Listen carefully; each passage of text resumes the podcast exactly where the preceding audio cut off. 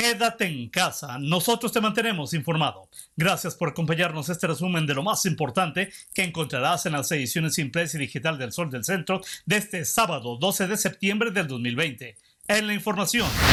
El estado de Aguascalientes ha destinado hasta este momento más de 200 millones de pesos en productos de sanidad para prevenir una mayor propagación del virus SARS-CoV-2 entre personal de salud y la población en general, dio a conocer la directora de Control y Prevención de Enfermedades del ICEA, María Eugenia Velasco Marín.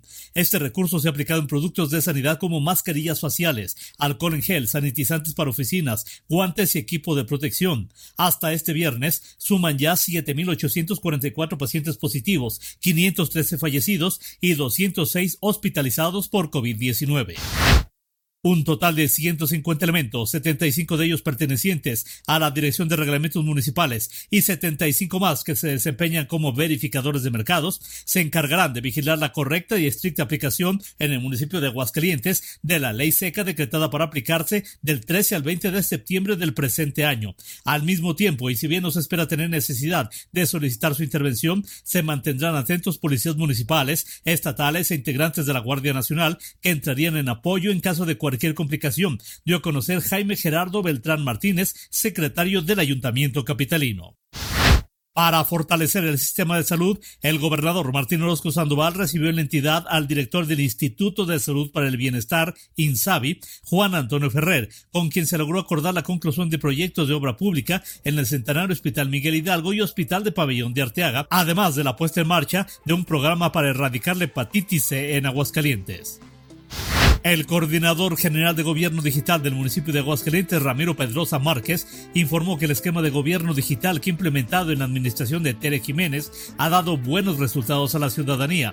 Un ejemplo de ello es el pago electrónico o en línea de predial que este año ha registrado un aumento de 30% a través de la página web del ayuntamiento, así como en la aplicación por celular Hagamos Equipo, kioscos, multipago y bancarios, lo que representa 25 mil pagos por estas vías. Grave situación enfrenta no solo vendedores de banderas y otros artículos relacionados con las fiestas patrias. Los talleres donde se elaboran estos productos también están en situación crítica. Lo peor es que la celebración popular de independencia se suspenderá en todas las plazas públicas del país. Por si fuera poco, tampoco se habrá de celebrar públicamente el grito de independencia, una verbena donde se vendía mucho como cornetas, tambores, banderas y adornos personales como sombreros, moños para el pelo y muchos más. En información policíaca, lo secuestran y aparece muerto. Se trata del propietario de un bar ubicado al norte de la ciudad, donde el pasado jueves unos sujetos se lo llevaron con lujo de violencia. El ahora occiso fue privado de su libertad durante esa madrugada. Antes de ser asesinado, los presuntos asesinos, de quien hasta hoy no se tienen mayores datos, obligaron al occiso a realizar confesiones sobre su aparente vínculo con presuntos grupos delictivos, video en el que además realiza confesiones en cuanto a actividades ilícitas que en su vida llevaba a cabo. El detalle de esta información y mucha más encontrarás en las ediciones impresa y digital del Sol del Centro de este sábado 12 de septiembre del 2020. La dirección general de este diario se encuentra a cargo de Mario Boralegaspi. Yo soy Mario Luis Ramos Rocha. Te deseo el mejor de los fines de semana. Que como siempre amanezcas bien informado con el periódico líder, El Sol del Centro. Y por favor, quédate en casa. Nosotros te mantenemos informado.